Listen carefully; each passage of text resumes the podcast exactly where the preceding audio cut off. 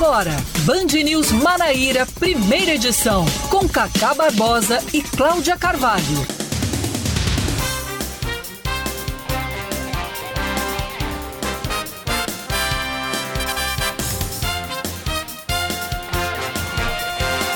Nove horas 27 minutos em João Pessoa, 9 horas 27 minutos na Paraíba. Bom dia, bom dia, bom dia. Hoje é sexta-feira, que beleza! É dia 18, 18 de fevereiro de 2022. Está começando mais um Band News Manaíra, primeira edição comigo, Cacá Barbosa, e com Cláudia Carvalho. Bom dia, Cláudia. Bom dia, Cacá. Bom dia para todos os nossos ouvintes. Sextou. Sextou, sextou. Vamos aos destaques desta sexta-feira para você começar o seu fim de semana sabendo de tudo aqui na Band News FM Manaíra.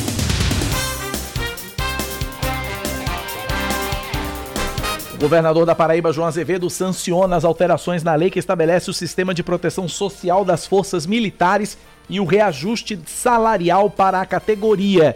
As medidas foram publicadas na edição de hoje do Diário Oficial do Estado. A partir de agora, a transferência para a inatividade remunerada deve ser calculada conforme a remuneração do posto ou da graduação que o militar possuir por ocasião da passagem. A gente vai esmiuçar isso já já, ainda neste jornal.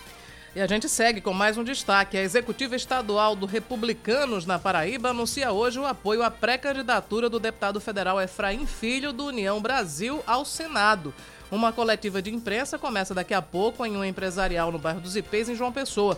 No início da semana, a legenda comandada na Paraíba pelo deputado federal Hugo Mota filiou os também parlamentares Wilson Santiago e Edna Henrique e anunciou a filiação do presidente da Assembleia Legislativa, o deputado estadual Adriano Galdino. O cancelamento do ponto facultativo de carnaval na Paraíba enfraquece a rede hoteleira de João Pessoa. De acordo com a Associação Brasileira da Indústria de Hotéis, até o momento, a ocupação dos hotéis da capital está em apenas 60%. O presidente da ABIH, Gustavo Paulo Neto, afirmou que a movimentação nas semanas que antecedem o carnaval só podem ser comparadas com 2019 último ano de festividades comuns, quando neste período os hotéis e pousadas já estariam praticamente lotados. Ele disse ainda que a suspensão do ponto facultativo prejudica a chegada dos visitantes, principalmente porque João Pessoa não atraía pessoas de fora apenas pelas prévias carnavalescas, que também foram canceladas, mas por ser uma cidade vista como destino para descanso.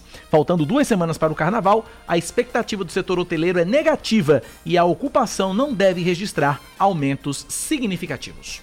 Começa amanhã o pré-cadastro das pessoas que aguardam por cirurgias em João Pessoa. A ação da Secretaria Municipal de Saúde ocorre no Centro Cultural de Mangabeira, de 8 da manhã até meio-dia. A mesma atividade vai ser realizada em outros bairros da capital, seguindo um cronograma que já foi definido pela Prefeitura de João Pessoa. Para o pré-cadastro, o interessado deve apresentar um documento de identificação com foto, cartão SUS, comprovante de residência e todos os encaminhamentos e exames realizados para a cirurgia. O Tribunal de Contas da União vê, aspas, indícios robustos de fraude por parte da empresa que forneceu ao Exército o insumo usado na produção da cloroquina. De acordo com o TCU, o esquema teria funcionado em 26 pregões realizados entre 2018 e 2021, período que abrange a pandemia. Uma das licitações resultou na compra de sal de fosfato para a produção de cloroquina pelo Laboratório Químico Farmacêutico do Exército. De acordo com o um relatório, a Sul Minas Suplementos e Nutrição participou de licitações voltadas exclusivamente para empresas de pequeno porte, o que não era o caso dela. Em nota, a companhia negou qualquer tipo de fraude e disse que todos os pregões foram regulares. Destaque do esporte, Cláudia. Auto Esporte perde no Almeidão por 1 a 0 para o São Paulo Cristal em partida realizada ontem à noite pela quarta rodada do Campeonato Paraibano. A vitória do Carcará foi com um gol de pênalti marcado por Anselmo aos 41 minutos do primeiro tempo. Olha aí, Anselmo. Olha aí. Com a vitória, o São Paulo Cristal assume a liderança do Grupo A do Paraibano com 7 pontos, seguido do Botafogo, que tem 4, porém com um jogo a menos. Já o Alto Esporte se manteve na quarta colocação com 3 pontos em 3 jogos. É. é... Vitor, o Anselmo em questão que fez o gol do Alto Esporte é aquele Anselmo de 49 anos de idade, é? Eu tô suspeitando. 41. Eu ah, tava tá. suspeitando que seja o mesmo Anselmo que nos, nos auxilia em não, não, tudo aqui. Não, não, não é o nosso não? Anselmo, não. Não Como é. é. que é? Já fez três na temporada, vovô Anselmo? No tempo do Campeonato Mas Paraibano? não diga isso. Um cidadão com 41 anos ser chamado de vovô e nós. Enfim, nós é outra história. 9h30. nós, nós já, é, já, já é bisa. nós somos dinos. É, dinos. 9h32 na Paraíba. Band News. Tempo. A sexta-feira em João Pessoa deve ser de sol entre nuvens pela manhã e pancadas de chuva à tarde e à noite. Mínima de 23 graus, máxima de 32. Agora na capital paraibana, termômetros marcam 26 graus. Em Campina Grande, a semana termina também com previsão de sol entre nuvens pela manhã e pancadas de chuva à tarde e também à noite. Mínima de 20, máxima de 32 graus. Na Rainha da Borborema, a temperatura nesse momento é de 26 graus. 9 horas mais 32 minutos na Paraíba 932. Você ouvinte interage com a gente pelo nosso WhatsApp. O número é o 9911-9207, 9911-9207, o WhatsApp da Band News FM Manaíra. Cláudia Carvalho, o que tem? No seu calendário para esta sexta-feira, 18 de fevereiro do ano da graça de 2022. Hoje é Dia Internacional da Síndrome de Asperger também é Dia Nacional de Combate ao Alcoolismo e hoje também é o aniversário da atriz Cristiane Torlone, que completa 65 aninhos. 65 anos. O tempo passa, o tempo voa. Síndrome de Asperger parece que é uma, do, uma das ramificações do espectro autista, do espectro autista né? Inclusive, é, tinha uma, uma, uma personagem na, na Malhação que era dentro da, da, os adolescentes aí vão, vão, vão entender. Da, Eu não da... lembro o nome da personagem, mas ela esteve na novela das seis. Exato, é uma das five. Uhum. É uma das five que ela era, a, a, ela era também asperja. É, essa, é, essa síndrome ela afeta a capacidade de socialização da pessoa e também de se comunicar com eficiência. Pois é. 9h33 na Paraíba, 9 da manhã, mais 33 minutos. 9911-9207, WhatsApp para você participar e nos ajudar a fazer o Band News Manaíra, primeira edição. Comecemos este jornal, Cláudia Carvalho, com um anúncio feito ontem pelo prefeito João Pessoa, Cícero Lucena. Ele anunciou aí um pacote de obras no setor de infraestrutura. A repórter da Band TV Manaíra, Joana Brito, conversou com Cícero e a gente acompanha os detalhes agora. Vamos ouvir. Prefeito, queria que o senhor falasse né, dessa reunião que aconteceu aqui com o Banco de Brasília, o investimento que está sendo feito em João Pessoa e também sobre a pavimentação das ruas. Olha, motivo de satisfação. É, ao procurarmos o BRB o ano passado, estabelecemos uma parceria onde ele financiou 100 milhões para que a gente pudesse calçar mais de 500 ruas da nossa cidade e agora com as, a decisão do banco de vir para a cidade de João Pessoa é algo que nos deixa bastante feliz. O presidente, na sua capacidade, agilidade que tem o banco, fez com que a gente contratasse esses recursos em apenas 90 dias. E a partir de agora, com a sua presença aqui, ele vem não só para financiar o poder público, no caso de João Pessoa, ele está disponibilizando mais 200 milhões caso a gente desenhe algum projeto, como também é, a sua presença vai ajudar o setor produtivo. Esse encontro aqui no Sinduscom é no sentido de que a indústria da construção civil tenha recursos de financiamento a preço mais barato, com agilidade na sua contratação, que vai nos ajudar a gerar mais emprego e melhor distribuir a renda. É um investimento muito importante, são mais de mil ruas em diversos bairros né, da capital. Sem dúvida, nós estamos com um padrão. O padrão da prefeitura, da nossa gestão, é o padrão de qualidade de vida, de cuidar da cidade. Vamos não só pavimentar, fazer padronização das calçadas, com acessibilidades para o cadeirante, com piso tátil para é, o deficiente visual, com a plantação de árvores nas calçadas, ou seja, estamos fazendo aquilo que João Pessoa merece, ser tratada com carinho, com respeito e com visão do futuro. Tá, e portanto o prefeito Cícero Lucena anunciando aí é, várias obras de pavimentação de ruas na capital paraibana. Que é uma reivindicação de tanta gente, né, Cacá? Pois é. é aliás, é, uma, é, algo extremamente básico. Mas hum. infelizmente o básico falta em muitas localidades. Inclusive eu trouxe mais cedo uma reclamação de um ouvinte aqui do seguinte, o ouvinte da, do Jardim Cidade Universitária, rua Professora Maria Lianza. Estão pavimentando essa rua. Bacana. O problema é que colocaram as pedras, os paralelepípedos para é, para pavimentação fechando a garagem do prédio do edifício Jaraguá Sul. Meu Deus do céu. Ou seja, quem quiser sair de carro, tem não que, sai de carro. Tem que ir lá carregar pedra. É, porque tá lá a montanha de, de paralelepípedos na frente do, do, do, do, prédio. E um ouvinte ainda mandou as fotos aqui e mandou a foto de um terreno ao lado, que é um muro branco, que diz: olha, se tivesse colocado aqui, não tinha problema. Porque não tem portão, era só um muro tal, mas colocaram exatamente a, a, os paralelepípedos na frente do portão do prédio, né? O edifício Jaraguá é, Sul, Rua Professora Maria Aliança, no Jardim Cidade Universitária. O ouvinte pede que a Prefeitura de João Pessoa, os responsáveis aí por essa obra de pavimentação, usem um bom senso né, e coloquem o paralelepípedo no outro local que não atrapalhe a saída de ninguém. Teve uma reclamação também que o ouvinte fez ontem sobre uma empresa de aplicativo, transporte por aplicativo, né, que estava colocando cartazes e a prefeitura resolveu. Daqui a pouco a gente traz Exato. essa informação completa, né? Exatamente, a prefeitura chamou feito a ordem.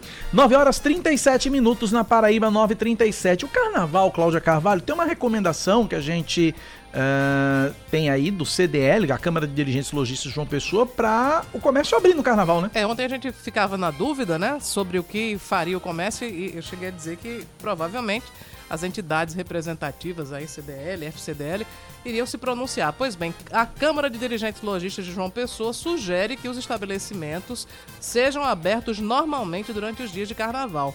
A recomendação se ampara no decreto estadual que retirou o ponto facultativo dessa festa na Paraíba. O vice-presidente da CDL, Sérgio Miranda, justifica o pedido de acordo com a notória necessidade que o comércio tem de reverter o prejuízo nesse período pandêmico. Ou seja, a galera quer faturar feriado e tempo fechado, as empresas já passaram muito e a gente está, as empresas estão tá precisando recuperar esse faturamento perdido, né? Com esse carnaval, a oportunidade é, do Estado e da Prefeitura fazer com que a população não agromere nas praias e tudo mais seria derrubar o ponto facultativo. O Estado nos ouviu, né? E com isso derrubou o ponto facultativo. Infelizmente a prefeitura não seguiu esse, esse, essa nossa solicitação. Bom, ele explica ainda que em caso de fechamento das atividades no carnaval, existe a possibilidade de perda de 12% no faturamento mensal se fechar as portas e o comércio não movimentar como movimenta normalmente, perde-se 12% do faturamento. Não, não estamos, o comércio não está em condições de, de, de perder nem 1%, quanto mais 12%. Estamos tentando recuperar os empregos perdidos nesse período, né?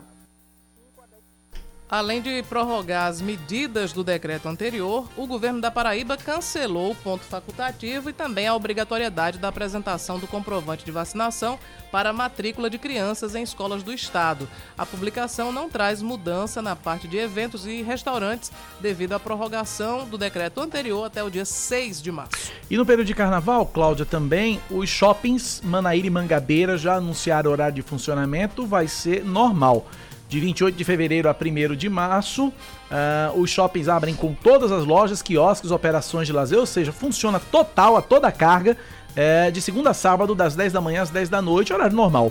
Aos domingos, a praça de alimentação e restaurantes abrem às 11h30 da manhã, as lojas ao meio-dia e o encerramento das atividades acontece às 22 horas. Então, comércio e shoppings, Cláudia Carvalho, pelo menos Manaíra e Mangabeira, normalmente durante uhum. o período do carnaval. 9 horas mais 40 minutos agora na Paraíba, são 9 e 40.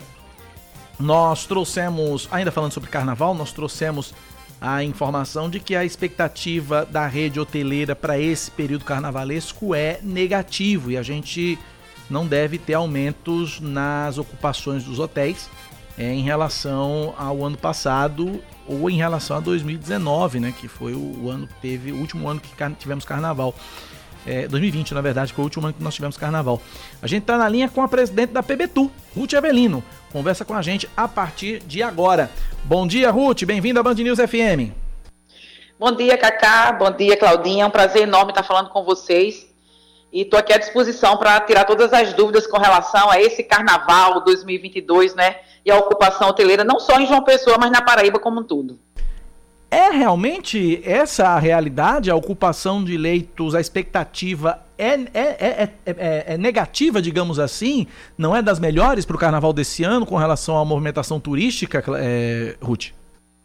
Olha só, é, Cacá, eu tive reunião com o presidente da BIH, Rodrigo, com o secretário de Turismo de João Pessoa, Daniel, que inclusive é o dono da Rede Nord, é uma expectativa ainda é, de que não seja tão bom como nos anos anteriores, mas não, que não seja tão negativo assim. A verdade é que nós estamos esperando como se comportam os estados, os grandes estados emissores de turistas para cá com relação ao feriado, né? A gente já sabe que Pernambuco não vai ser feriado e atrapalha sim um pouco a vinda das pessoas para cá. Mas aí tem São Paulo, Goiás, Minas, Mato Grosso, Mato Grosso do Sul, Paraná, Rio Grande do Sul, que ainda está em aberto e que pode sim aumentar um pouquinho o fluxo um pouquinho mais para frente. E a gente está ainda na expectativa, nós temos uma semana ainda, muita gente espera para definir sua viagem e de última hora, principalmente o turismo regional, o pessoal que vem de Alagoas, de Pernambuco, do Rio Grande do Norte, do Ceará, entrando ali pelo sertão.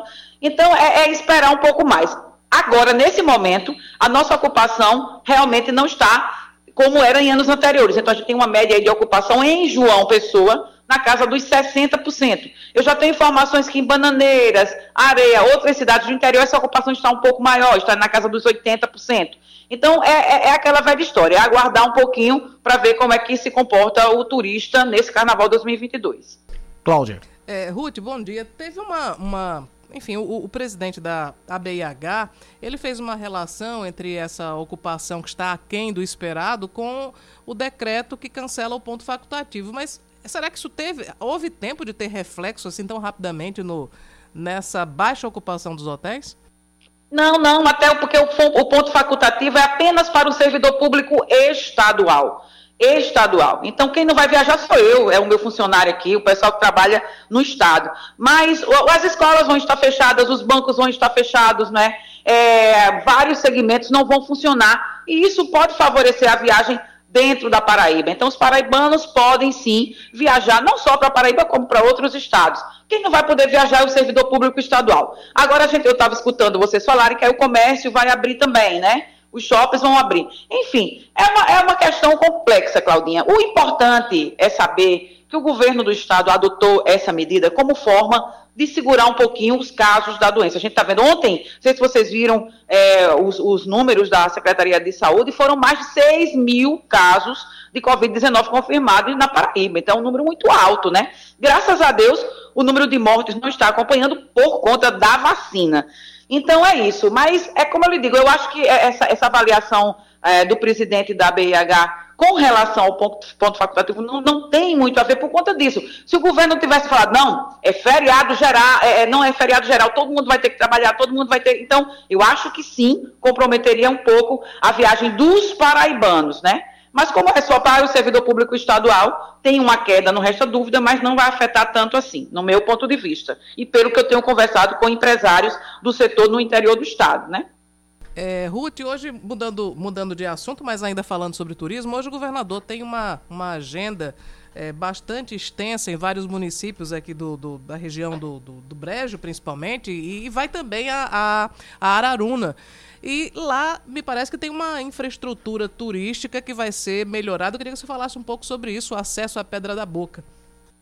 É, Cláudia, você falou num assunto tão importante, porque Araruna hoje é um fenômeno, é um fenômeno de participação de atração de, de, turistas, não só não só do Rio Grande do Norte da Paraíba, mas já gente que vem de São Paulo, do Rio, de Minas, gente que gosta de fazer trilha, gente que gosta do turismo ecológico e de natureza.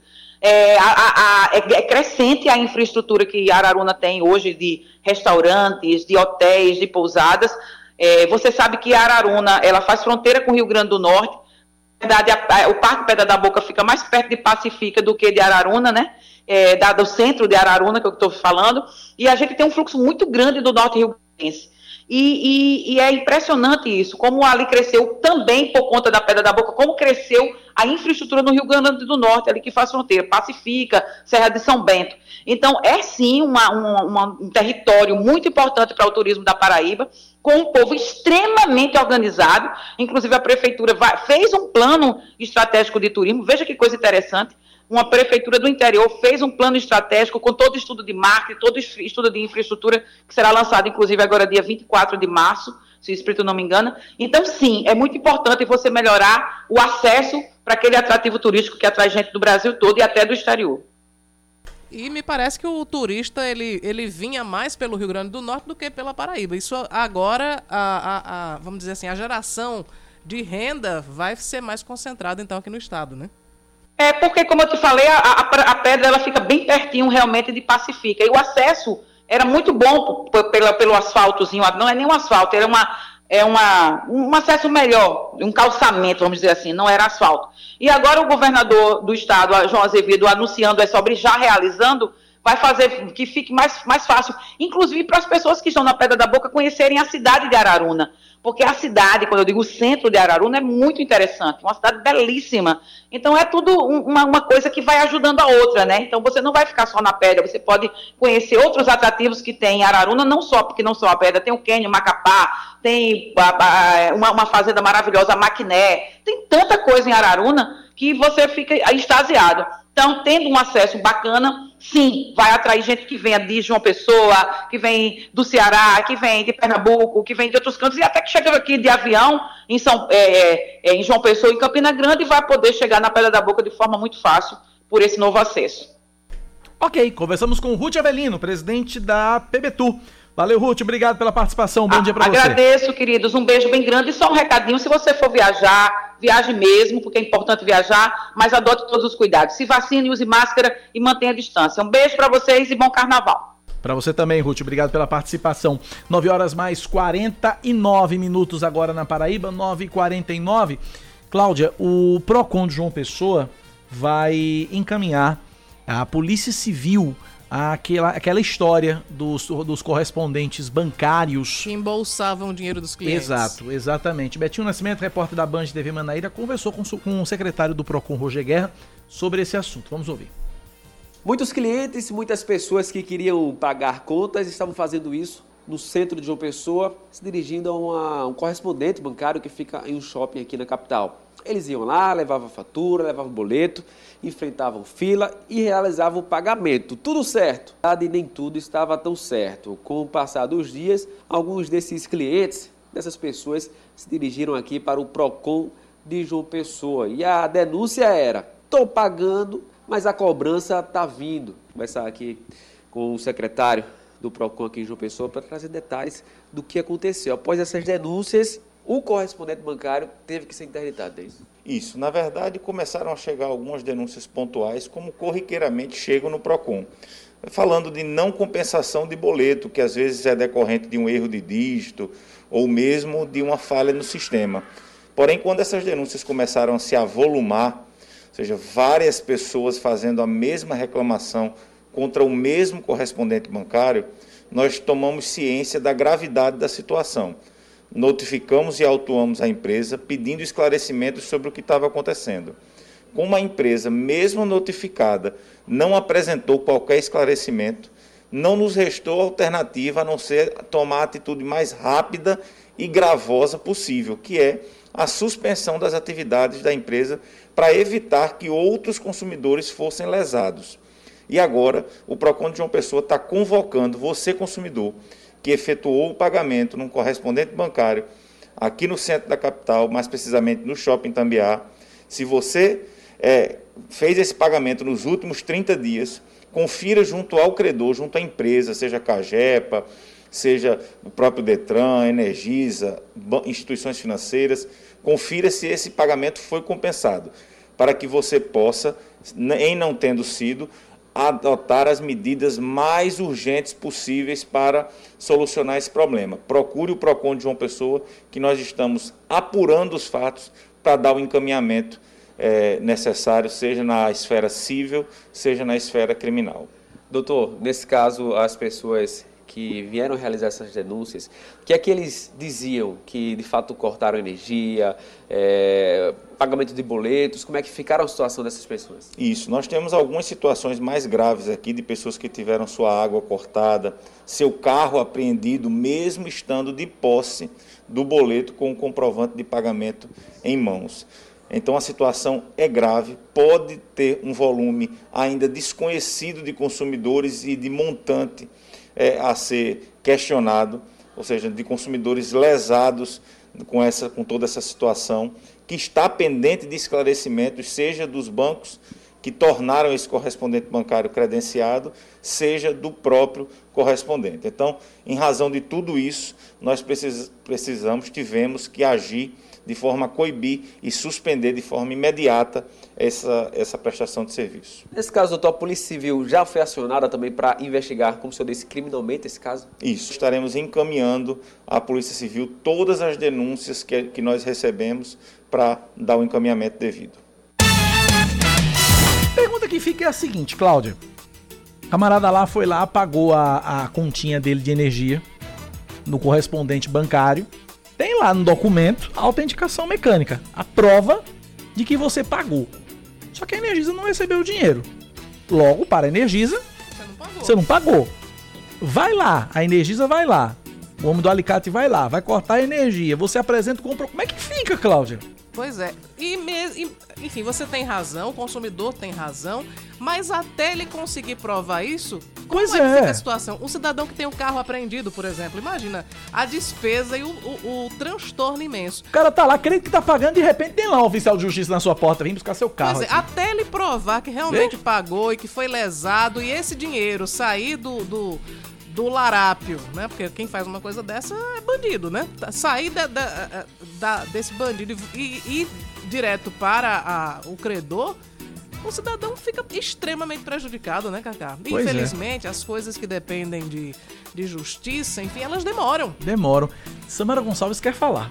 Vamos lá. Fala, Samara. Fala, Samara. Bom dia. Bom dia. Cacá. Aniversariante da semana. Ah, é. Meu Deus, diante, ante, ante, ante, ante. Oi.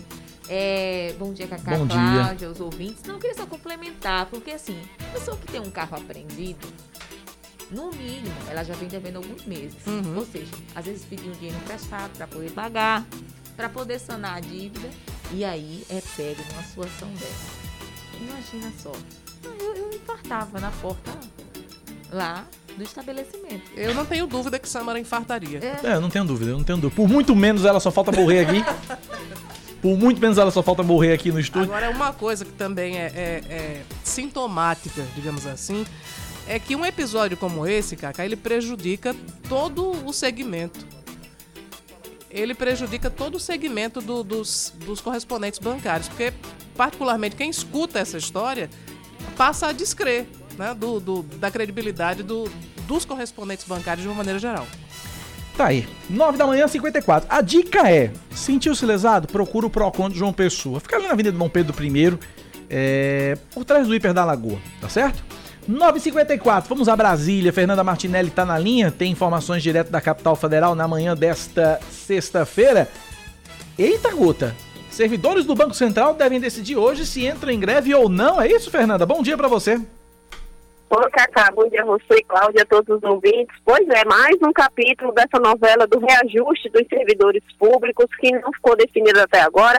Inicialmente, no, na aprovação do orçamento, o presidente da República disse que iria dar reajuste apenas para os policiais, mas os demais servidores acabaram se movimentando e Bolsonaro até agora não declarou para quem vai dar aumento. Ele tem até maio para definir como ficarão esses reajustes. Hoje vai acontecer uma reunião dos servidores do Banco Central, organizado pelo sindicato desses servidores, com o presidente do banco, Roberto Campos Neto. Essa reunião vai ser para definir se vai ter ou não a greve.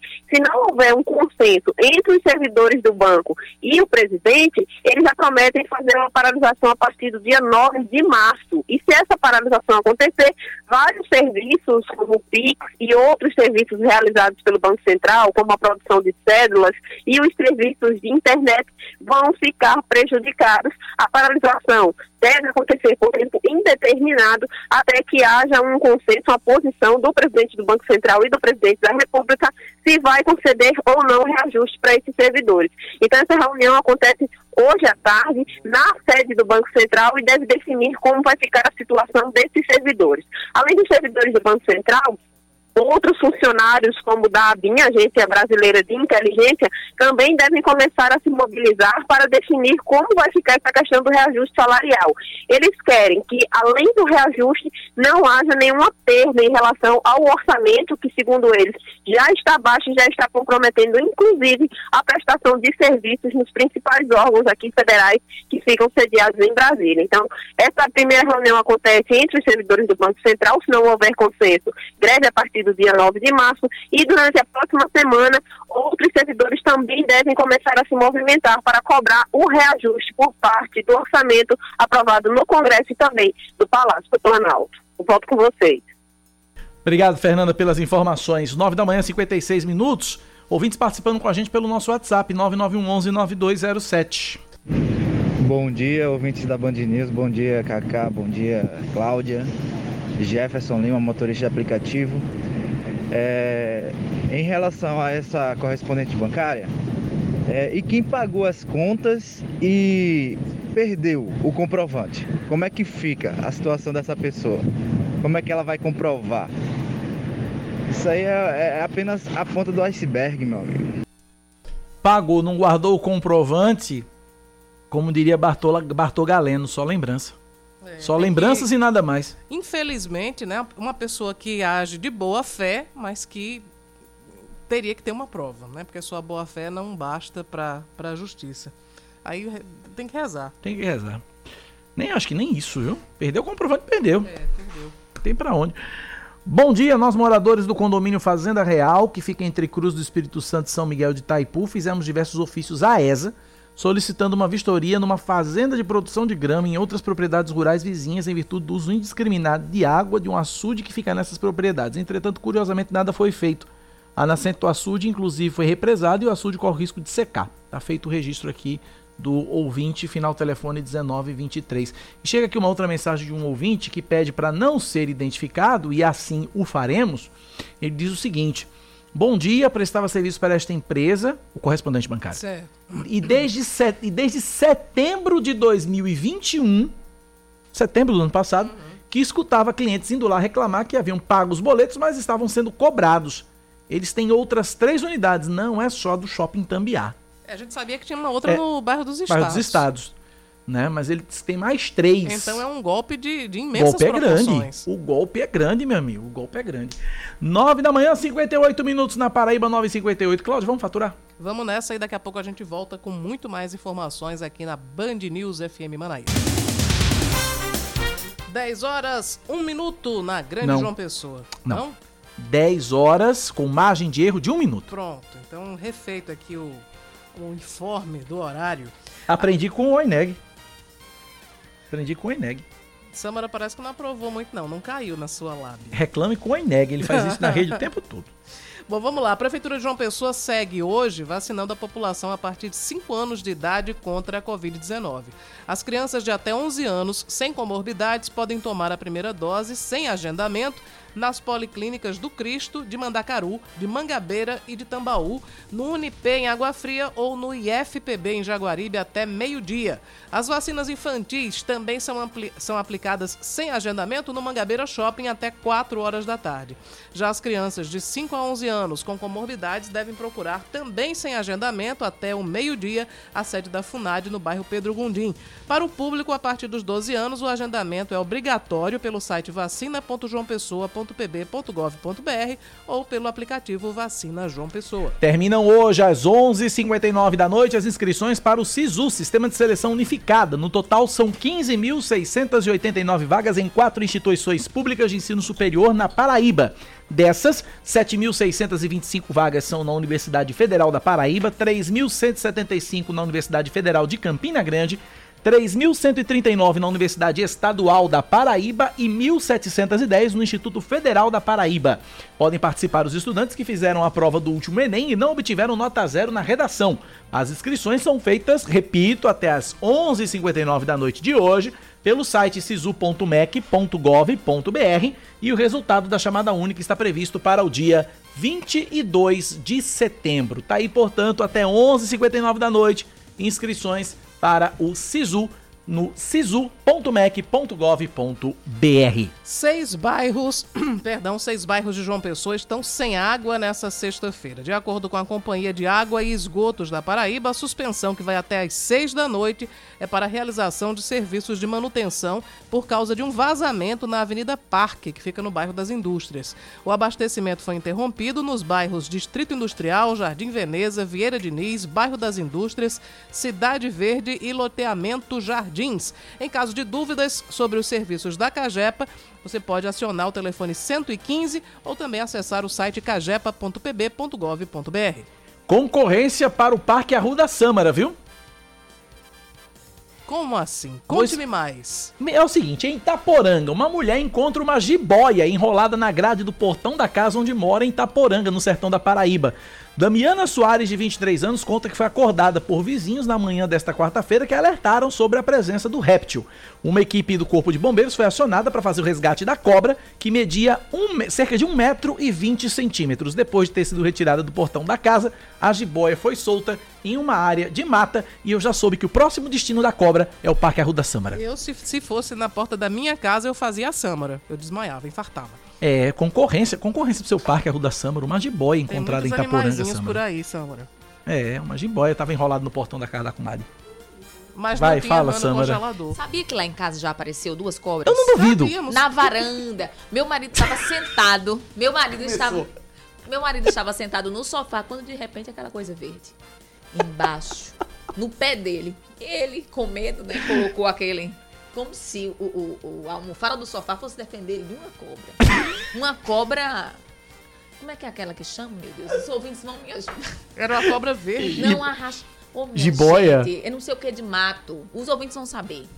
Ajuda aí. É cobra de mato, entendeu? Bom, não sei. Eu não, sei, gente. Esqueci. Agora fugiu. Apareceram duas entrar cá. Tentou matar a cobra com a almofada, Não, ele asfixiada. ficou, ele ficou com medo. Ficou com medo, mas ele matou. Matou a cobra. Tá só, Mas tava não só ele. pode. É um Que? crime contra o meio ambiente. É, não pode matar a cobra, É. seu. Mas eu Ele teria que espantar mesmo com a almofada. Ele tava Como, certo. Aí ia pra, Tchau, cobra. Tchau. Tchau, cobra. Vai embora, cobra, vai. Gente, não ia dar certo isso. Pronto, Tia Sul, que é especialista no assunto, tá dizendo que uma cobra corre campo. É essa, é essa, tá é corre aí? campo. Nossa enciclopédia. Nossa enciclopédia, E- Tia Sul. E eu aqui no arrasta-mato. Minha... É corre campo. É corre campo. Já apareceram duas lá em casa. Tia Sul, pra quem não entendeu aqui a piada interna, é Sueli Gonçalves. Sueli Gonçalves, exatamente. De Alagoinha para o mundo e conhece tudo sobre meio ambiente, jornalismo, esoterismo, enfim. É E agora comida chinesa. Também. Sim, exatamente. Haja piada interna. Ai, Cláudia, é você, vai. Bom, a gente segue aqui. É o discurso de despedida do homem aí. Band News Manaíra, primeira edição. Em discurso de despedida da presidência do Tribunal Superior Eleitoral, o ministro Luiz Roberto Barroso frisa as medidas tomadas pela Corte no combate à desinformação nas eleições diante de casos graves de manipulação de notícias. O ministro ressaltou que a liberdade de expressão é importante e que precisa ser protegida contra aqueles que a utilizam para destruir a democracia. De acordo com Barroso, foi necessário uma estratégia de guerra para combater as fake news. Na fala ontem, o ministro ainda entrou na discussão sobre a inconstitucionalidade do voto impresso. Destaque do esporte agora, Bruno Camarão falando do Corinthians. O Corinthians finaliza hoje a preparação para enfrentar o Botafogo em Ribeirão Preto. Jogo válido pela oitava rodada do Paulistão. O jogo válido pela oitava rodada do Paulistão está marcado para amanhã às seis e meia no estádio Santa Cruz. A Band News FM transmite o duelo. É possível que Fernando Lázaro faça mudanças na escalação inicial. Diante do São Bernardo, vitória por 3 a 0, o técnico interino levou a campo um time com oito titulares acima de 30 anos. A diretoria alvinegra segue no mercado em busca de um novo comandante. O nome do português Luiz Castro entrou no radar. 10 da manhã, 8 minutos na Paraíba. Cláudio, nós trouxemos a informação é, de que é, o pré-candidato ao Senado pelo PL, Bruno Roberto, não gostou muito das intenções do pastor Sérgio Queiroz, que foi secretário, que foi secretário do governo Jair Bolsonaro, em disputar o Senado pelo PL e mandou o pastor ser candidato em outra freguesia. Mais ou menos isso, né? Né? Agora a gente não sabe exatamente quais são essas intenções. A gente, isso que a gente vai checar agora. Com o próprio pastor Sérgio Queiroz. Exatamente, com o próprio pastor Sérgio que já está participando a partir de agora do Band News Manaíra, primeira edição. Bom dia, pastor. Bem-vindo à Rádio Band News FM. Bom dia, meus queridos. Como é bom falar com vocês. Como é bom a gente poder. é, Como é bom a gente poder. Estão me ouvindo? Perfeitamente, Estamos perfeitamente. ouvindo. Estamos ouvindo É bem. porque houve uma, houve uma interrupção de chamada aqui. Como é bom conversar com vocês e poder é, falar desse tema. Olha só, vocês já querem fazer uma pergunta? Ou é, é eu queria, eu queria, eu queria saber do senhor, pastor, é, com relação à sua, à, sua, à sua intenção. Existe realmente uma intenção de sua parte de disputar o Senado? E existindo essa intenção, o senhor pretende disputar realmente pelo PL, bater chapa com o Bruno Roberto, ou o senhor vai tentar ser candidato de outra freguesia, como pediu o Bruno? Olha só, eu não tenho compromisso partidário nenhum. Para mim, partido é um mal necessário nesse país especialmente nos dias que estamos vivendo, de fundão, em que as coisas só se agigantam, né? o poder econômico partidário vai calando novas vozes, vai calando é, novos outsiders, ou como no, no, no, no, vocabulário popular, vai tentando calar os intrusos, né? os convulsionadores, como eu fui chamado. É, de mais nada, eu não tenho nenhum problema com, com o Caio, nem com o Wellington. É, assim, como cristão, eu os amo em Cristo, os respeito, é, entendo que eles têm aí, construíram aí, né, são décadas já no campo da política partidária. Eu sou um, um simples é, cidadão, né, que construiu a vida por outro caminho, né, eu sou concursado federal já há quase 30 anos, em três cargos diferentes. Estou no final da minha carreira como procurador da Fazenda Nacional, já estou ali beirando o teto constitucional, portanto, estou com a vida organizada do ponto de vista financeiro, emocional, espiritual. Então, entrar numa luta dessa, é, pouco importa nesse momento é, se é pelo PL, se não é pelo PL, né? É, especialmente quando é, o, o pré-candidato fala que é, não há lugar para quem quer convulsionar a direita, é como se ele falasse em nome das pessoas, né? Ele fala em nome do PL, e não das pessoas, da direita, dos grupos orgânicos, né? O Caio é um amigo recente da pauta federal. Eu sou amigo da pauta antes de se pensar em Bolsonaro ou uma pauta federal. Estou há 23 anos atuando no campo da justiça, no campo do combate à corrupção como procurador federal, no campo é, do apoio à família, da defesa da família, da defesa é, de valores que construíram a nossa civilização. Então, eu, eu nunca, é, eu não embarquei em um barco a caminho, né? Eu posso dizer que construí alguns barcos, algumas embarcações. Então, dessa forma, uma eventual pré-candidatura minha pode inclusive ser sem partido. Eu terei até o dia 3 de abril para fazer barulho. E para mim, o fato de poder, pelo menos, trazer um pouco de esclarecimento político para a população da Paraíba sobre o que eu penso, candidatura avulsa como uma expressão da democracia representativa verdadeira, a qual o Brasil ainda não se adequou, diferente de cerca de 90% dos países do mundo que permitem candidatos avulsos sem partido. Então eu vou ser aquela voz que clama no deserto. Se houver um partido, ótimo. Se não houver, ótimo também. Se eu puder só ser pré-candidato, ótimo. Se puder ser pré-candidato e candidato, também. Ganhando lá no futuro, ótimo. Não ganhando, tudo bem. Agora, eu estou decidido a não mais me omitir diante do futuro político da Paraíba e eu vou sim apontar para os lugares que eu entender melhores. Com uma única, uma única é, é, é, consideração, estou com o projeto de reeleição do presidente da República. Esse é apenas o projeto fixo que tem hoje.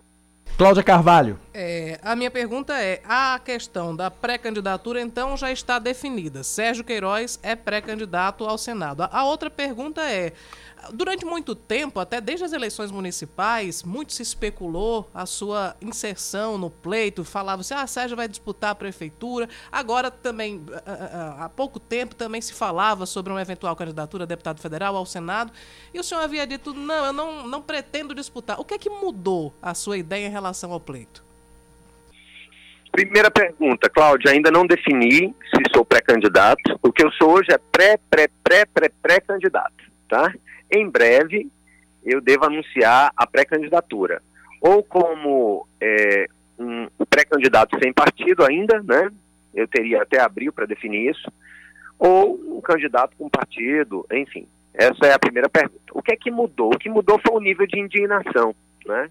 O cálice da indignação transbordou quando eu olhei para o cenário, quando eu vi uma, uma pesquisa que foi registrada no, no, no, no TRE, é, apontando que no quadro do Senado nós temos 60% de pessoas indecisas ou que votam nulo ou branco, e o primeiro candidato que estava na frente com 13%.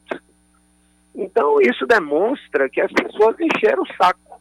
Essa é a palavra. Ou seja, se você faz uma comparação mesmo de, de, de é, pesquisas de pré-candidatura em outros estados, você vai ver que tem sim aquela quantidade ali, 10, 12% de voto nulo, 10% de indeciso.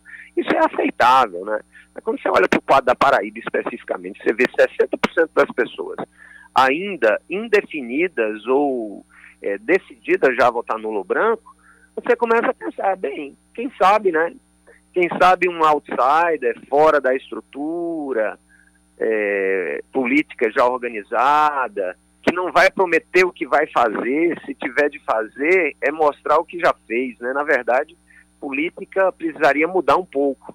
Ao invés das pessoas prometerem o que vão fazer e colocar isso como braço de suas, dos seus argumentos, dizer assim, o que é que vem sendo feito por esse cidadão ou por essa cidadã há 5, 10, 15, 20, 30 anos. Essa é a verdadeira política orgânica no meu sentir. Mas a política orgânica verdadeiramente é que sai da base e não vem de cima para baixo a partir de imposições partidárias, essa é indigesta, essa é intrusa, essa não consegue chegar por causa do sistema. Por isso que, digo e repito, sou um defensor árduo das candidaturas avulsas como algo que venha a ser constitucionalizado no país, ou pelo menos votado pelo Supremo Tribunal Federal, que já está lá na cadeira do, do senhor ministro é, Barroso já há cerca de quatro anos, e ele não decide essa questão da candidatura avulsa no Brasil, que já tem sido questionada nos tribunais. É, Sérgio, é, você já falou sobre o, o, seu perfil, a sua inserção como servidor público federal, que já está no auge da sua carreira, já caminhando até para encerrar essa, essa carreira como servidor público. É, eu queria que você falasse um pouco sobre que bandeiras você defenderá caso seja confirmada a sua candidatura ao Senado. Bem, uma das bandeiras que eu defendo tem a ver com as chamadas emendas impositivas, né? É, uma das bandeiras, porque hoje, hoje os, os parlamentares eles recebem o, é, o, orçamento deles, a parte do orçamento deles, e o próprio nome já diz, é uma emenda impositiva. A tendência é que os deputados coloquem recursos em suas bases.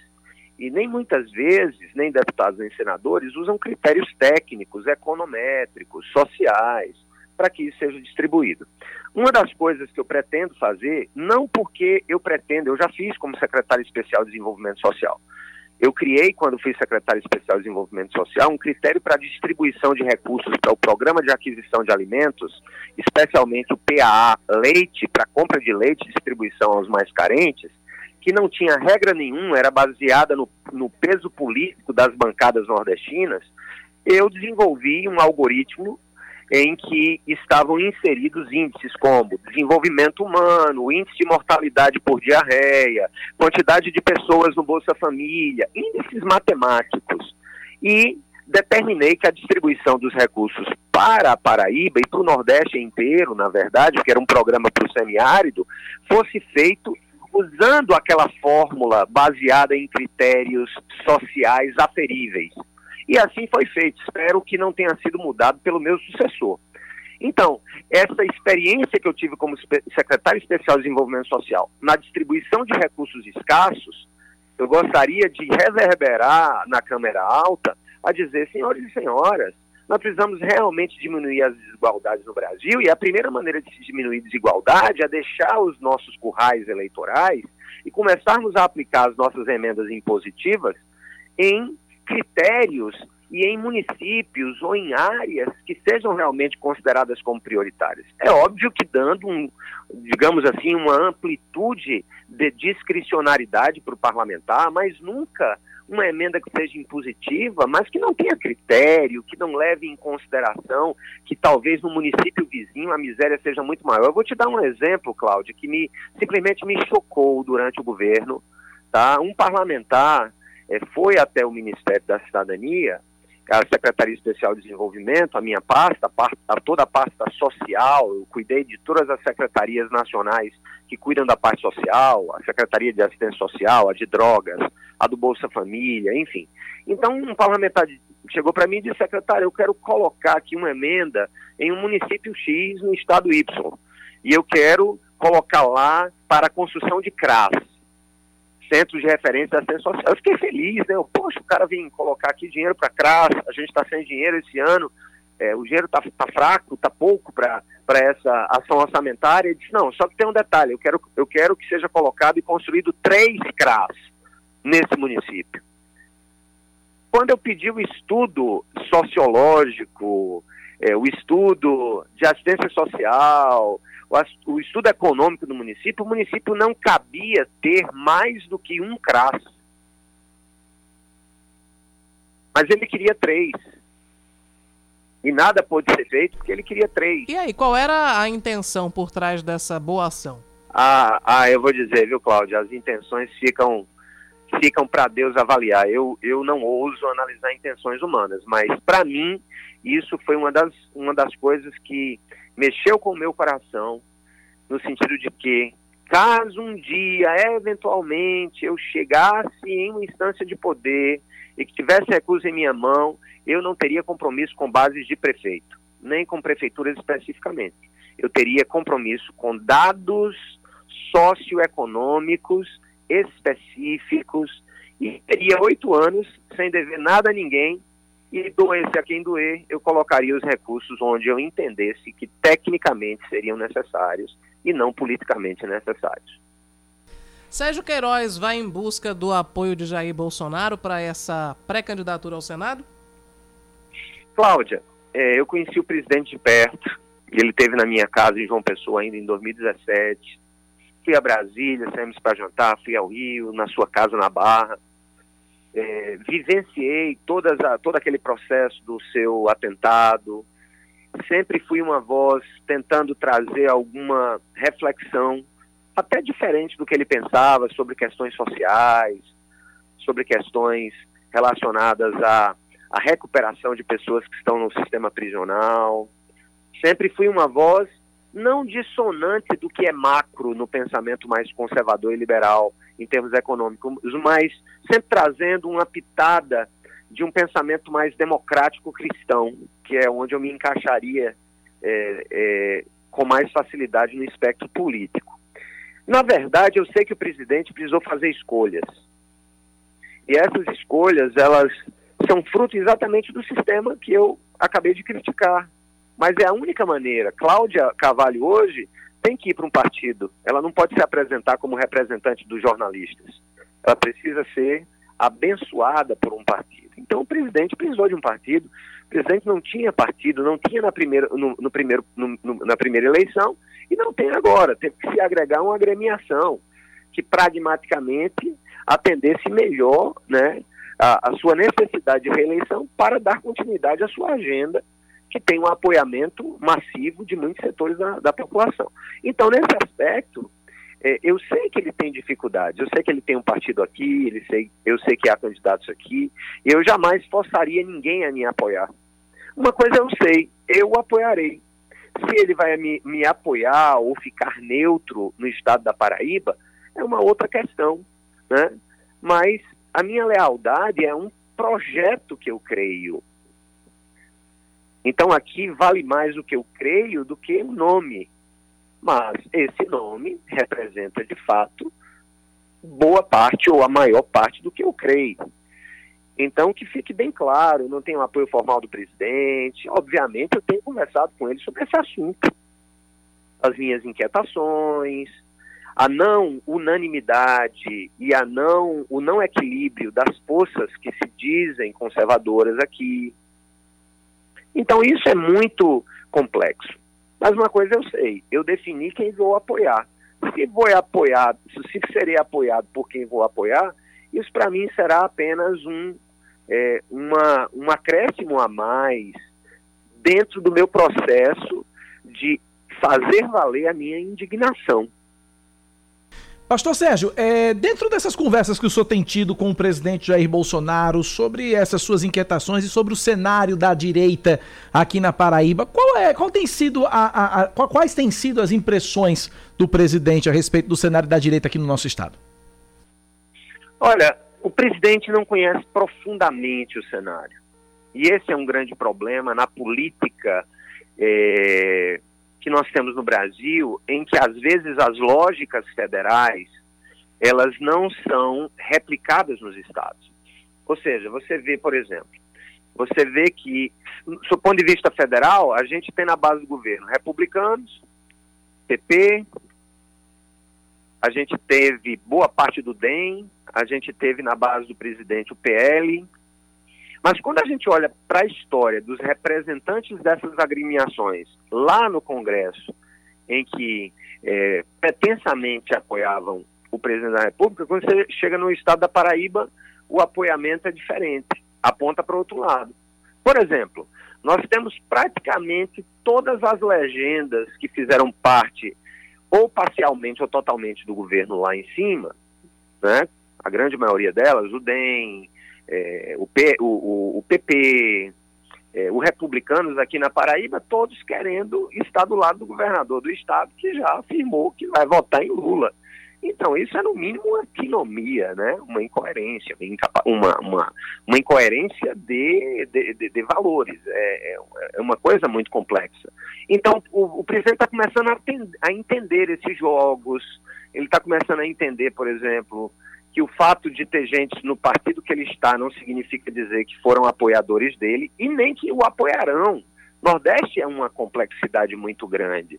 O, o Nordeste tem complexidade, especialmente com os, os, os, partidos do Centrão, que a gente não consegue entender. Tem, tem estado do, do Nordeste que o Centrão está com a esquerda, tem outro que está na direita, tem outro que está esperando o melhor lugar para ir.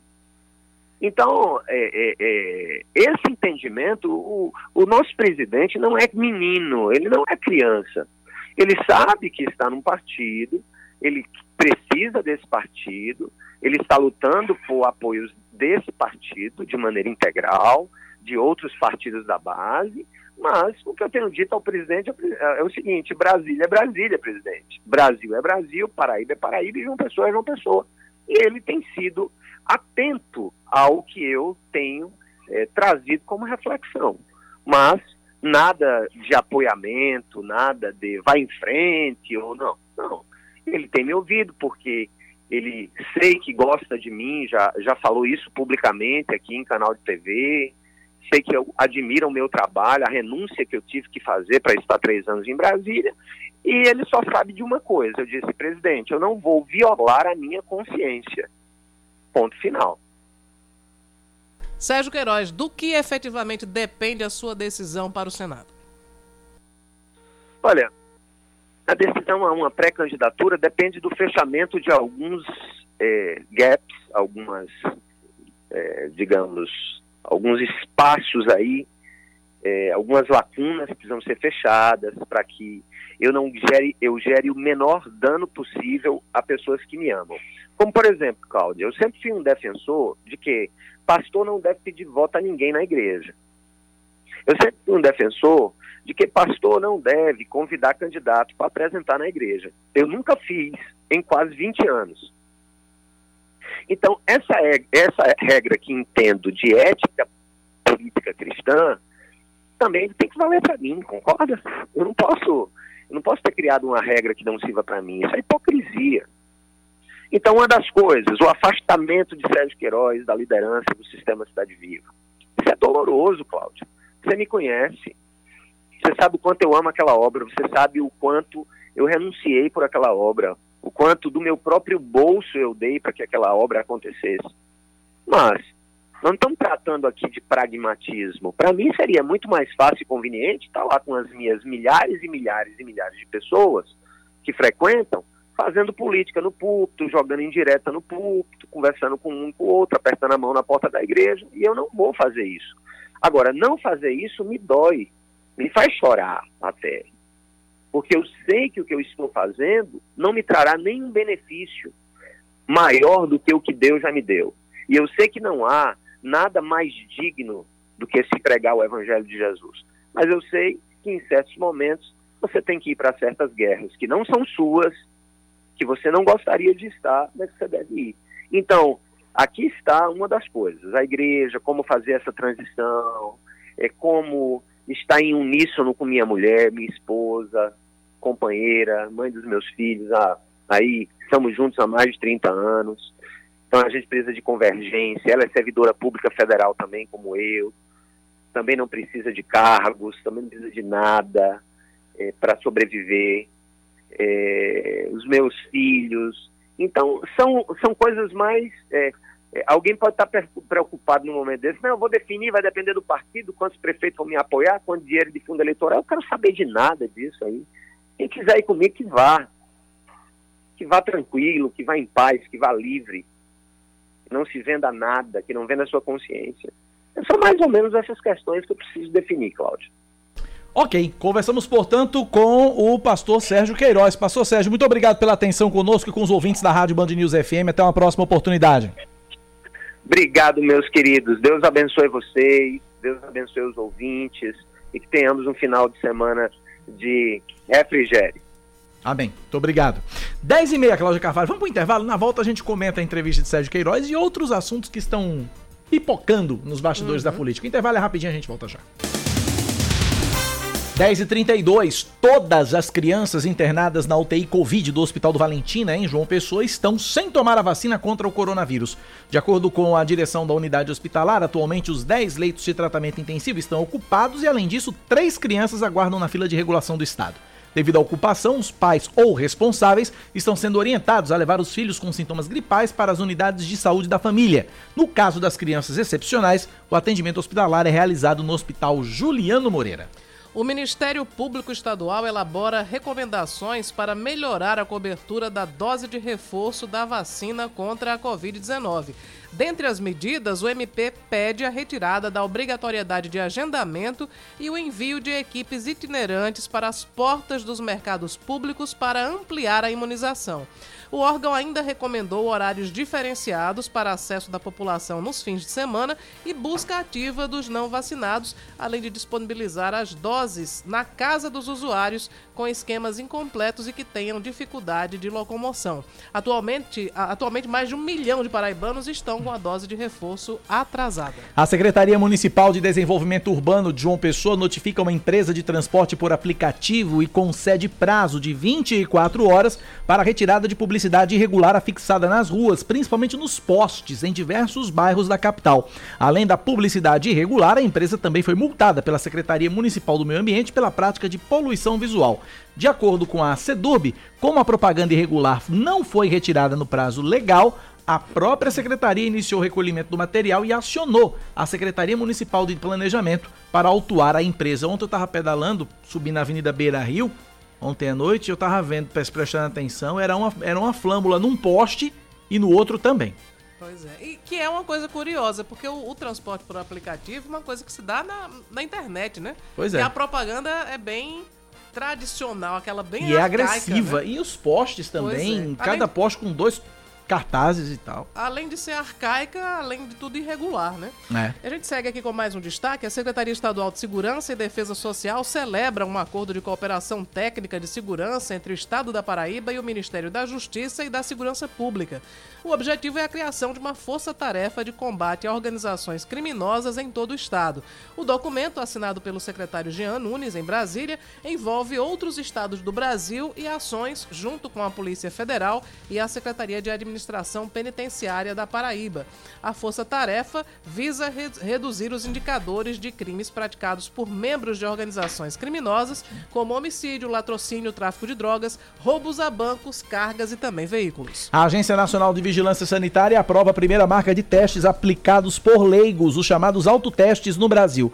O produto foi nomeado de Novel Coronavírus Autoteste Antígeno, fabricado pela empresa CPMH, Comércio e Indústria de Produtos Médicos Hospitalares e Odontológicos. O exame vai funcionar com coleta por meio de bastão suave a ser inserido no nariz e o resultado deve sair em 15 minutos. A aprovação pela Anvisa foi feita ontem com um conjunto de recomendações disponíveis para acesso no site gov.br/anvisa. Destaque do esporte.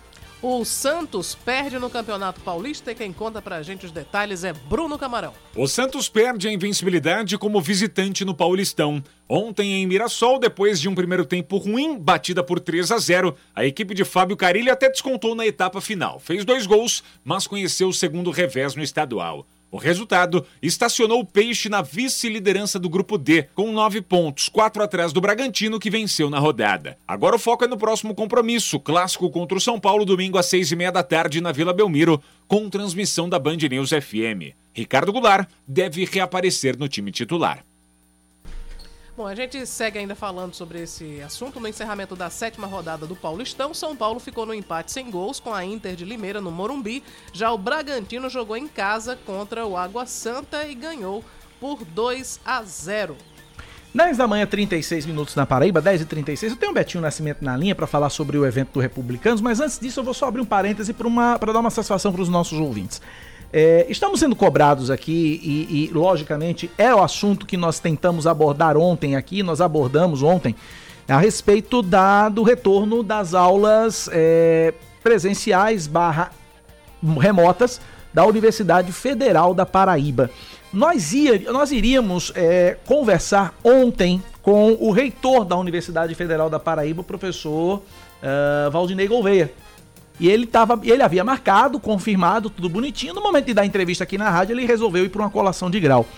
E aí a gente está tentando novamente marcar com o, o, o, o reitor Valdinei para a gente falar sobre esse assunto. Não estamos alheios a esse assunto, estou recebendo uma enxurrada de mensagens aqui sobre o assunto. Falem sobre a volta às aulas, falem sobre a volta às aulas. O problema, gostaríamos muito de entrevistar o professor Valdinei Gouveia. Ele estava marcado para conversar conosco ontem pela manhã mesmo, mas é, lamentavelmente ele deu prioridade a uma colação de grau e, e, não quis conversar conosco ou não pôde conversar conosco aqui na Rádio Band News. Mas não estamos alheios ao caso. O problema é que a gente precisa ouvir o reitor. E falta o reitor querer falar com a gente. Tá certo? 10h37. Vamos agora com o Betinho Nascimento, repórter da Band TV Maneira, que está acompanhando o evento do Republicanos, que vai anunciar aí, que anuncia aí apoio à, à pré-candidatura do deputado federal Efraim Filho, do União Brasil, ao Senado. É você, Betinho Nascimento. Bom dia. Olha, Cacá, bom dia para você, bom dia para todo mundo acompanhando a Band News FM Maneira nesse momento. Deixa eu já destacar aqui a confusão, porque a imprensa está toda aqui nesse evento que está acontecendo aqui no, no bairro do Pedroninha, aqui em João Pessoa, no auditório. Aí está aqui o Efraim Filho já, né, que hoje o anúncio aqui justamente do Republicanos é para, é, de fato, indicar o apoio à pré-candidatura dele ao Senado Federal também está aqui o presidente da Assembleia Legislativa, que anunciou que também se filiou ao Republicanos recentemente, na semana passada. Adriano Galdino, além do deputado federal Wilson Santiago, que também se filiou ao Republicanos. E o deputado Hugo Mota, que é o presidente do Republicanos aqui na Paraíba. Por enquanto a confusão continua, porque ainda não iniciou a coletiva de imprensa e confusão é uma confusão leve, não é uma confusão de briga, né? Só a gente querendo se organizar aqui, tentando se organizar. O famoso ruge ruge. Sobretudo o presidente do Republicanos aqui na Paraíba e também o deputado Efraim Filho, que aí está como pré-candidato ao Senado Federal e agora ganhando o apoio do Republicanos, né? Só salientando que o Republicanos segue apoiando a pré-candidatura ao governo do estado do governador João Azevedo. E eu vou tentar conversar aqui, é, eu vou tentar conversar aqui agora com, com, com, a, com a bancada que está formada aqui. Vamos tentar aqui. É, eu não consigo não, a gente está distante demais aqui. É, a gente não consegue chegar perto aqui não. Gente, nem com a Michelle Bolsonaro essa semana aí, a gente ficou tão distante dos políticos. De fato, a, imprensa é, tá, tá lotando tudo aqui, né? Destacar também a presença do irmão do Efraim Filho, né, o George Moraes, que também cogita aí a pré-candidatura dele ao governo, na verdade, a, deputado estadual aqui na Paraíba. E a gente vai tentar conversar aqui agora, porque neste exato momento deveria estar dando início aí a coletiva de imprensa, esse anúncio desse apoio, né, que... Oh, eu tô aqui, eu tô aqui, eu tô aqui, tô atrás. O pessoal me chamando aqui pra gente tentar, olha, é, é só para quem tá vendo, vou tentar dizer aqui para você de casa aqui. Tem cerca de, de 20 a 25 jornalistas, né, entre, entre repórteres de TV, de rádio, de portais, aí vem pessoas com celulares aqui tentando uma fala também. Eu vou tentar aqui chegar perto do presidente dos republicanos, Hugo Mota, neste momento aqui para tentar trazer alguma informação, mas é quase que impossível chegar perto dele aqui nesse momento. É, eu vou tentar, o que, é que eu vou fazer? Eu vou tentar aqui esperar essa entrevista aqui neste local. Deixa eu tentar, eu vou fazer o seguinte, enquanto o, o resto da imprensa está conversando aqui com o Hugo Mota, a gente vem, vem para cá, Francinaldo, vem para cá, Francinaldo. Estou chamando aqui o Cinegra Fez também da TV Mano Manaíra para aguardar, né? Porque a gente não vai conseguir conversar agora aqui e levar informação para você que está ouvindo a nossa Rádio Band News FM. Betinho, vamos fazer o seguinte, tá Betinho. Você acompanha aí, quando o Ruge Ruge passar, você grava com o pessoal, manda pra gente aqui as gravações e a gente coloca no que você conseguir colher aí de declarações no evento do Republicanos, que o negócio aí, o cenário não tá muito bacana, não. São 10h41, a gente vai pro intervalo e na volta a gente fala de política com Cláudia Carvalho. Temos novidades na política, a gente volta em instantes. 10 horas e mais 45 minutos. E estamos de volta com Band News Manaíra, primeira edição. A Paraíba, infelizmente, rompe a barreira dos 10 mil mortos pela Covid-19 desde o início da pandemia. Entre quarta-feira e ontem foram confirmadas Uh, foram confirmados 6.587 casos da doença e 13 mortes, sendo nove delas ocorridas de fato nas últimas 24 horas. Agora o estado totaliza 555.776 casos, são 10.002 mortes e 403.726 pacientes recuperados desde o início da pandemia. A taxa de ocupação de leitos de UTI adulto, pediátrico e obstétrico em todo o estado é de 53%. De acordo com o Centro Estadual de Regulação Hospitalar, 16 pacientes foram internados com a doença nas últimas 24 horas e 344 estão em unidades de referência. Seguindo com mais um destaque para você, o procurador-geral do Ministério Público de Contas, Bradson Camelo, recorre contra a decisão judicial que derrubou a recomendação dele aos prefeitos da Paraíba para não barrarem o acesso de crianças e adolescentes às salas de aula por falta de vacinação contra a Covid-19. No entendimento do procurador, as escolas deveriam ter o direito de escolher entre aderir ou não a essa medida sem serem obrigadas a isso. A recomendação contrariava diretamente uma nota conjunta divulgada pelos Ministérios Públicos Federal e do Estadual e do Trabalho exigindo o passaporte vacinal para que os alunos da rede pública e privada assistissem aulas presenciais. Os órgãos então acionaram a justiça e a medida foi derrubada no dia 4 de fevereiro pela juíza Antonieta Lúcia Maroja Arcoverde Nóbrega da primeira vara da infância e juventude de João Pessoa.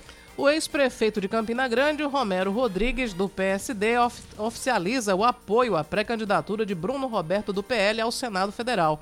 Em um vídeo ao lado de Bruno, Romero afirmou que o gesto é uma forma de gratidão ao apoio recebido pelo deputado federal Wellington Roberto, pai de Bruno, enquanto era prefeito de Campina. Romero já havia anunciado o apoio à pré-candidatura de Pedro Cunha Lima, do PSDB, ao governo do estado.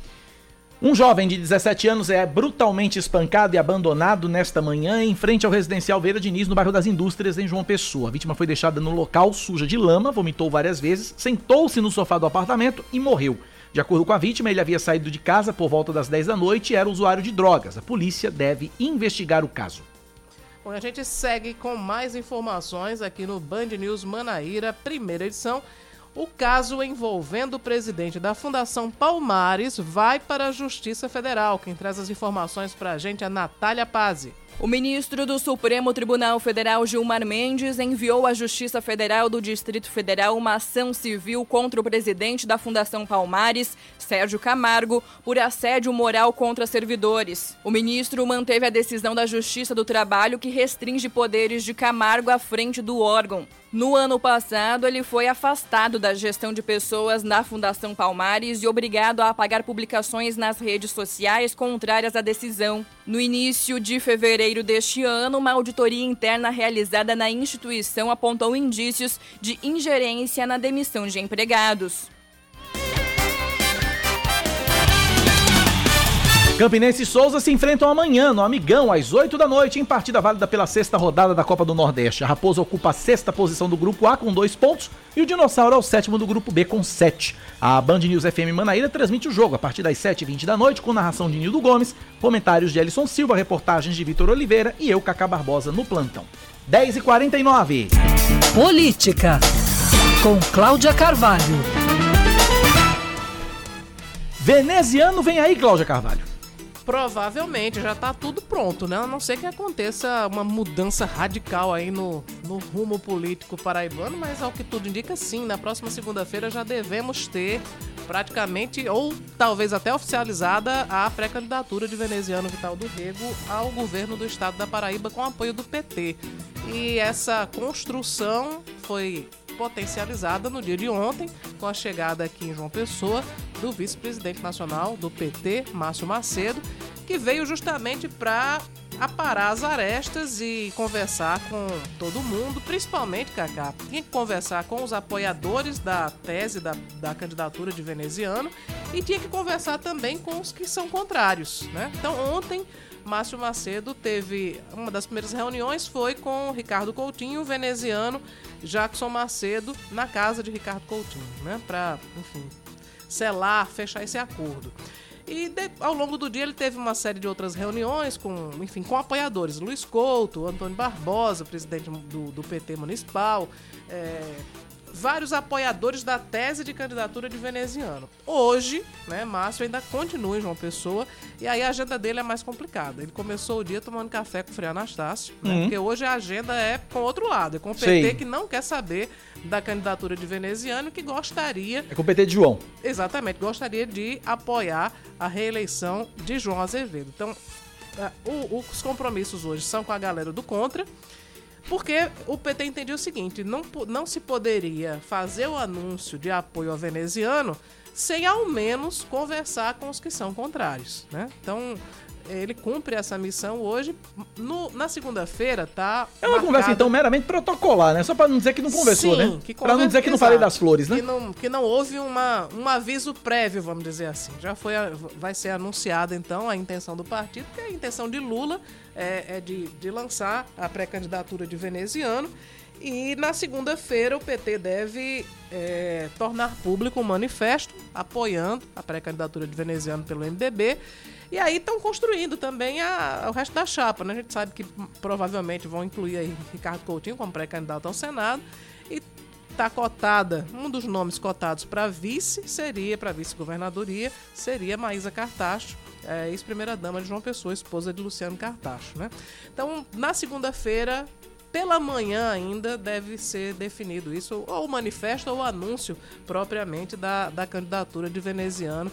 Mas, favas contadas, veneziano é realmente pré-candidato ao governo da Paraíba com o apoio dos petistas. Embora tenha uma ala substancial do PT que não, não comunga né, desse, desse pensamento. Mas é como sempre acontece: o PT vai dividido, mas vai. há, vai quem diga, há quem diga que o vice de veneziano deve vir da família Cartacho ou Lucélio ou Maísa. É, a, a, a cotação maior é, é para Maísa, né? Na, na, na, questão da, da vice de veneziano. Então, do lado da oposição tem, tem isso. É, também tem essa. Agora a gente passa a falar sobre o movimento de um outro setor da oposição, que é Bruno Roberto versus Sérgio Queiroz. Né? Sérgio deixou claro. Conversamos agora há pouco com o Sérgio Queiroz. Que está realmente disposto a concorrer a uma vaga para o Senado. E aí começou, Cacá é curioso, começou no bloco é, bolsonarista uma corrida semelhante à que existe no, no bloco do governador João Azevedo. Agnaldo Ribeiro e Efraim Filho estão disputando internamente, cada um com sua estratégia para ver quem se viabiliza. E Bruno Roberto já começou também a dar seus pulos e hoje anunciou o apoio de Romero Rodrigues. É, é um movimento parecido com o de Efraim. Né? Efraim sente que existe uma, uma simpatia maior por Agnaldo, então ele sai criando fatos e, e arrebanhando apoios para dar mais, mais musculatura à sua busca pela vaga de candidato ao Senado. E Bruno Roberto também já viu que não está sozinho no páreo, né, com a chegada de o nome de Sérgio Queiroz é, incomodou a ele e ele já começa também a, a criar os seus, os seus é, fatos e também anunciando o apoio de Romero Rodrigues. Romero gravou um vídeo ao lado de Bruno, anunciando, como a gente falou também há pouco, que apoiaria por uma questão de, de lealdade, de gratidão ao é, trabalho Bruno, de Bruno, Roberto. Bruno publicou no Instagram dizendo o seguinte: é, me sinto honrado em ter ao meu lado, me apoiando nessa caminhada ao Senado, mais um homem íntegro, Romero Rodrigues. Teve mais de 90% de aprovação quando esteve à frente de Campina Grande, já declarou estar conosco, o que me dá certeza de que estamos caminhando no rumo certo. Vamos firmes, Romero. Romero, é, que apoia Pedro, né? Já Bruno Roberto é, deve ser candidato na chapa de Nilvan. Então o Romero está bem, bem eclético. Acho é. que um, um, dos fatores que deve ter contribuído para o apoio de Romero a Bruno, além dessa gratidão que ele disse ter ao Wellington Roberto, é o fato de também existir uma, uma, uma amizade muito forte entre Romero Rodrigues e Manuel Ludgério, que é deputado estadual. Uhum. E Manuel é genro de Bruno Roberto. Né? Então acho que isso também sogro. pesou. Aliás, é sogro. Sogro. É, o, o genro é, o genro é Bruno. É Bruno. Emanuel Ludgério é, é, é, é, sogro de Bruno Roberto e isso também certamente pesou nesse apoio, nesse anúncio de apoio de Romero Rodrigues a Bruno Roberto. Movimentação intensa e segunda-feira Outro apoio lá no Republicanos mais... também, né? O Republicanos confirmando o apoio a, a Efraim, a, a Filho. Efraim Filho, né? Pelo, pelo União Brasil. É um dia de apoios. É Estamos na temporada de apoios, Cláudia Carvalho. Mas no fim das contas, a decisão é do candidato, né, Cacá? É o governador João Azevedo é que vai decidir. É. É, é, claro que Efraim vai criando um cenário em que ele é, aponta números, ele apoia, enfim, tem, um, tem uma demonstração é, quantitativa de força de poder político. Efraim então, tem ele... trabalhado diuturnamente com esses apoios para inviabilizar de uma vez por todas a candidatura de, de Agnaldo, Ribeiro. Exato. Tem... É, clara, é clara essa articulação. É, ele tem, ele tem dito que topa qualquer critério, porque ele está seguro de que, seja qual for o critério, pesquisa, número de apoio de prefeitos, de lideranças, ele sairia na vantagem, seria o candidato. Mas, em última instância, quem decide é o governador. Exatamente. 10h56 na Paraíba. Esportes, com Ellison Silva. Teremos apenas um jogo envolvendo times paraibanos nesse fim de semana, mas que jogo, viu? Amanhã, no sábado, teremos a partida entre Campinense e Souza, jogo válido pela sexta rodada da fase de grupos da Copa do Nordeste, com dois times paraibanos que estão em situações opostas ao que se esperava de cada um antes da bola rolar na competição. Isso porque o Campinense, que foi vice-campeão da Série D no ano passado, campeão paraibano, ele manteve boa parte do elenco, manteve o treinador Raniel Ribeiro, se reforçou bem, como por exemplo com o atacante Olávio, que foi terceiro colocado na artilharia do país em 2021, mas com a bola rolando no Nordestão, a Raposa deixa muito a desejar. Em, três, em cinco partidas foram três derrotas e dois empates, apenas dois pontos pouquíssimas chances de classificação para a próxima fase, precisa vencer de qualquer maneira para se agarrar na, em um fio de esperança para buscar avançar para a próxima fase da competição, a fase de quartas de final. Já o Souza, time que faz apenas sua segunda participação na Copa do Nordeste, jogou a única vez anteriormente em 2013, não tinha vencido nenhum jogo que disputou pela competição. O Souza, por exemplo, em casa tem mostrado que é uma equipe muito forte. De três partidas disputadas, ele venceu o CSA e venceu no último meio de semana o Sampaio Correia. Tem sete pontos, a mesma pontuação, por exemplo, do Bahia, terceiro colocado da sua chave. O Dinossauro está na quinta posição, mas com certeza na briga por uma vaga na próxima fase. Então é um duelo de duas equipes que vão com objetivos opostos, o Souza para tentar encaminhar sua classificação e o Campinense que vai tentar se agarrar aí na última esperança para buscar uma vaga na próxima fase da Copa do Nordeste. Dois treinadores que têm trabalhos consolidados, mas o, Tade... o Ribeiro do Campinense começa a ser bastante questionado por esse início ruim de temporada. O Campinense só venceu uma partida no ano, que foi contra o CSP pelo Paraibano é, em João Pessoa. Claro, ganhou do Nacional de Patos por 3 a 0 por WO, mas não precisou sequer que o time adversário entrasse em campo. Então não conta muito com esse desempenho. Então o torcedor raposeiro está na bronca, é, mesmo com o retrospecto vitorioso no ano passado de seu treinador e de seus times e de seus atletas e precisa dar essa resposta jogando em seus domínios no próximo sábado. E o Souza, o Tardelli Abrantes, vem em um bom momento, né? empatou e venceu seus dois últimos jogos na Copa do Nordeste e vai tentar, quem sabe, buscar uma classificação inédita para a próxima fase, que seria muito interessante não só para o futebol paraibano, mas principalmente para o futebol do sertão da Paraíba. Muito bem, 10h59. Cláudia Carvalhão, K1B1. Ossi. Tá bom, você põe um final no Band News Manaíra, primeira edição. Eu ainda fico por aqui, mas Cláudia se despede de você. Até segunda, Cláudia. Até segunda, Kaká. Até segunda, todos os ouvintes. Obrigada pela companhia. Eu vou ficar por aqui ainda mais uma coisinha. Dentro do Band News Station faço uma entrada e a gente se despede lá. Cláudia Carvalho hoje não está na TV Band Manaíra, mas tem hoje muito estou, mais sim. hoje. Ah, tá hoje, estou, tá hoje, é verdade. Hoje eu vou conversar junto com Gerardo Rabelo, com Emilson Garcia. Vamos falar sobre o conflito, explicar um pouco sobre o conflito entre Rússia e Ucrânia. A Emilson entende pouco, viu? Pois é. E além disso, tem também uh, o padre Fabrício, vai estar também com a Importante. gente. Muito bacana, uh, uh, imperdível, mais Imperdível. uma vez, muito mais. Volto daqui a pouquinho dentro do Band News Station, que começa agora com Carla, com Carla Gato e Eduardo Barão. Valeu. Você ouviu Band News Manaíra, primeira edição.